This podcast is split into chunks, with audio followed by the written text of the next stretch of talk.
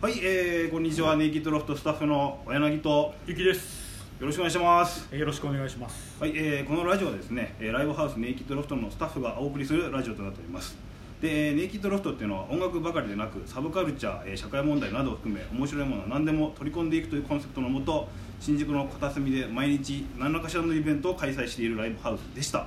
ただですね、ちょっとコロナの影響もありまして、昨年いっぱいでちょっと新宿での営業を一旦終了いたしまして、えー行き場がなくなってしまった、えー我々スタッフがなんとか拠点を作ろうと始めたラジオとなっております。で、今日はですね、なんとゲストの方があ、来ていただいております。ちょっとゆきくんの方から紹介、はいい、いでしょうか。えー、じゃあゲスト、えー、大仰天のお二人、えー、小葉君と田口さん、えー、よろしくお願いしますよろしくお願いしますおあお願いしますりがとうございますねありがとうございますありがとうございます。えいやえ来れると思わなかったんでそうですね確か破れにだって聞いたんでね、どうですか今この今店内おまあ今ー日は1月のはい20何日、えー26ですねそうですね、はい26日ですね。僕で、まあ、今この店内状況見てもらっそうてですいやもうでもやっぱすっごいへなんか物寂しいですねやっぱりねなんかいろいろうん下ろされちゃったりとかうんそのあるもんもう備品がないじゃないですかあそうのなあんですっよたうんそうなんですよ。ん冊子とかお酒とかも全部なくなっちゃってそれそう最後だけ最後までそのギターだけは残ってるんだなって 魂 がそうずっとギターだけ残ってるんだよ魂が置いてるわけではなく単純にどうしていいか分かんない あそうなんですよ置いてるこれなんであるんですかずっとそもそもこれはもいともとここなんかバーがバーだったんですよあーはいはいえはミいュージックバーみたいな。あでなんへかーイベント終わった後、はい飲めるみたいなおあー客さん含めてなる飲める場所みたいなんで、はいで社長とかが来てああなるほど、いつでも弾き語りがはいできるようにっていう実用的なあギターだったんそうですいうことだったんですねそうなんですセッションですバータイムの時に終わってからお客さんと一緒にセッションできるようにっていうのがえあーそういう名残だったんだそうそうこれでも知らなかったもう一個何、はい2個あったのかなあギターはね3つぐらいあってそうそうあそうとジャンベへー太鼓とかあタンバリンとかもあったんですよあそうなんですね今もあるんですよそおーうそうへーその名残で置いてたのがもうずっともうおはいじいちゃんみたいになってたっていうあなインテリアとしてやってたってこと おーインテリアになっちゃったんですよねそうそうそうあ 知らなかったあそうだったんですね本当はへこーう急にこうセッションが始まるようなあそんなご陽気なバーそんなご用気なバーだったあそう知ら知らなかった俺、あへー まさかもう潰れた後に 知ることになるとはそうなんえです最後使ったのいつなんですかも最いや後もはうわもかうんだないいぶぐらいでしょうだいぶ前ですかもうだいぶ知らないでしょあじゃあもうい僕やで僕10年ぐらいいるんですけど、はい10年前ぐらい使ってましたねえあ10年前あそうなんで時すね々セッションしてましたえー、まだあったんだ酔っ払った人たちがはあ、えー何の聞きどころもないセッションをしてました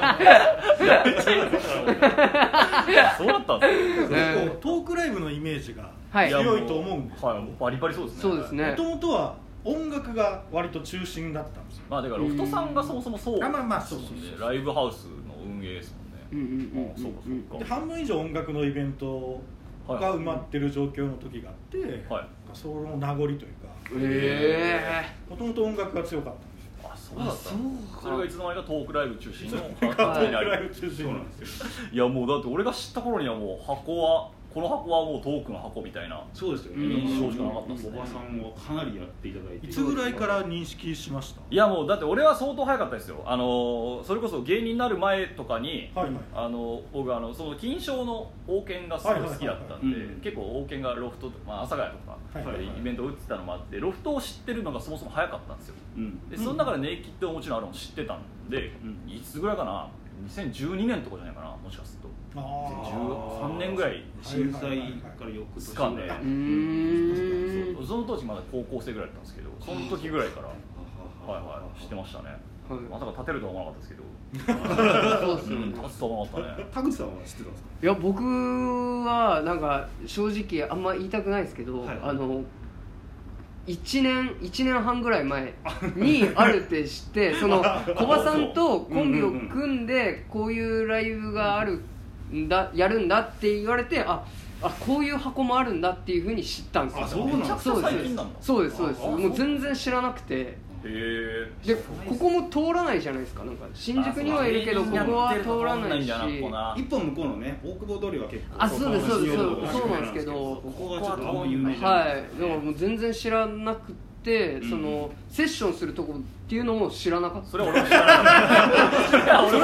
も知らなかったそれはそれはね僕らも知らなかったねみんな知らない確かにそうなんですそうねそうそうセッションするとこだったんですよ 大事なコンセプトだった急に音楽が始まるからあそうなんですねいやだからもうもう何回かその出させていただいたんですけどそはのいイメージもないですしそうか完全トークライブトークライブやれ、うんそのイメージですね、はいやっぱり、はいあお二人でやられているここのイベントは田口大輔えーっとそれと、えーっとそうですね田口大好き芸人ともう一発大仰天ライブを一回あそうですそうはいですねやらさせていただいてその2回ですかねあうんかな、まあ、あとはそのなんか俺が打ってるイベントで田口が来るとかもはい結構あったんで、はいはいはい結構2人立ったのはそうです結ね構多いと思うんですようんうんうはいんそうですね直近だと俺の誕生日ライブか、そうあれが最後かな、はいネイキッドロフトでやったのはそうですね そうだそうあだー最後田口がラスト5分ぐらいで来て 電流流されて帰るっていやいや意味が分かんなかったですしょぼいって言われて一瞬はいありました それが最後だった確かにそれは最後でしたねいいライブだったのがそれだけで分かります、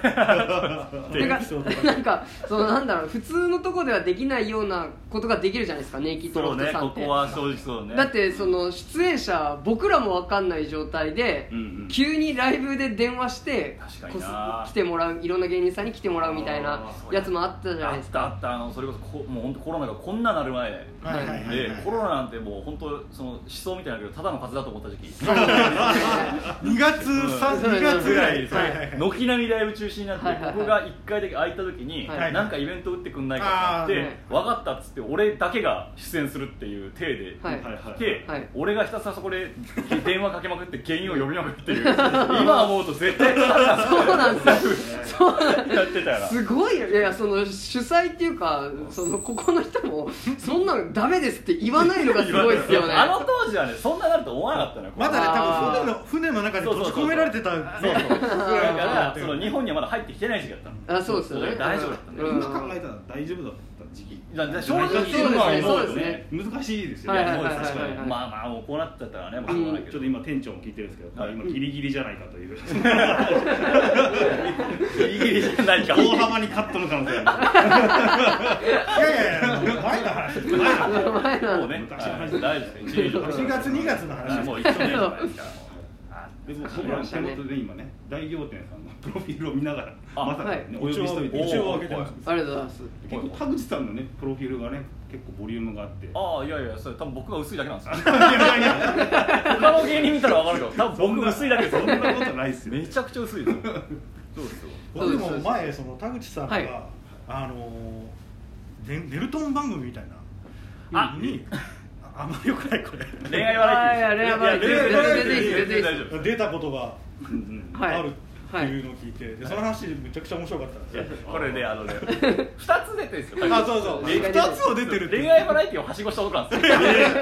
すよ。すげえでそれありがたいちこゃとんにとテレビで放送されるようなやつえですーっと、アベマですねあアベマテレビじゃないですけねどアベマそでっかそっかあれがどっちもやばいんだよな。その一個目がはいはいはいなんか落とし合いっていう。そうですねえーライン番組で、はいなんか女の子と男の子がそのまあロックロックとかなんか十十十かさではいはい集められて東京に差し集められるんですよで、はいはいこれをみんなで沖縄行くよっていう企画なんですけど、うんうんそれまでにそのこの人はいらないなと思った人は、うんアンケートとか投票で落としていくっていうえー視聴者の怖っそうそうですなんですよあ視聴者あはいそうじ同士住民同士やってる同士うわー同同士で怖っアンケート取ってそうあでああっていう、まあ、昔だったらサバイバルズみたいな、はいはいはいあれと全く同じはいはいはい恋愛版やってて、はいはいはいでそれであの田口があのはい東京で落とされちゃ うっていうそう理由があの面白くないからちょっと芸人と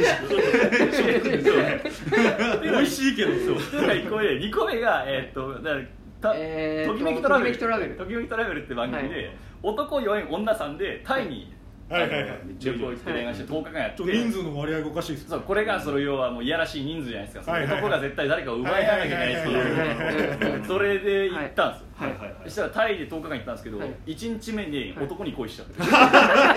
の話がマジで面白かっ一1日目で手つないで歩いたんですよた時代マジで時代が最先端だで5日目にあのこれは放送されなかったらしいんですけどあの、はいはい男の子と一緒にシャワーも浴びててその男の子のお尻にキスしちゃうじゃあいやだからプリプリだったんですよしょうがないじゃないですかお尻がお尻がプリプリだったんですよ陸上かなんかやっててそうプリプリだったからプリプリでそうですそうです一切やらせとかなくですあもうねあこっちの意思ですごいねなんか43で男がアブレルだったのに男が2がつ2がついた女が溢れる女がアブレルってそんなここの台本書けないよねそうですね恋しちゃった男の子の方が、はいはいあの田口を呼び出して、はい浜辺にそのそのパターンそちょっと僕は田口が好きなんだって言い始めて、うんその感極まっちゃって泣き始めちゃってその子がそうですねそその子があのみんな田口ならいいのにっていやもうありましたね名言みんな田口ならいいのにって面白いなそういう恋愛番そ組ういうのを二やっ回出てたなてますね田口なはいうん懐かしいな懐かしいっすね1年前だよもう本当にあのそうですねもう今じゃできないですねできない海外行けないからね、はいレねアバラエティも懐かしいな、そうですね、うんそれぐらいですかね、ん全然ネイキッドじゃない、いやいやいや田口の方がいやまあお二人の話はいいいやいいっすかそれでで、はいなんと次の回もちょっとこの二人に継続で出てもらおうあありがとうございとま思すいますので、はいえー今日の分はここで、はいあはいはい一旦一旦えー終了となりますはいはいではまた次の回まではいはいごきげんようごきげんようごきげんようあー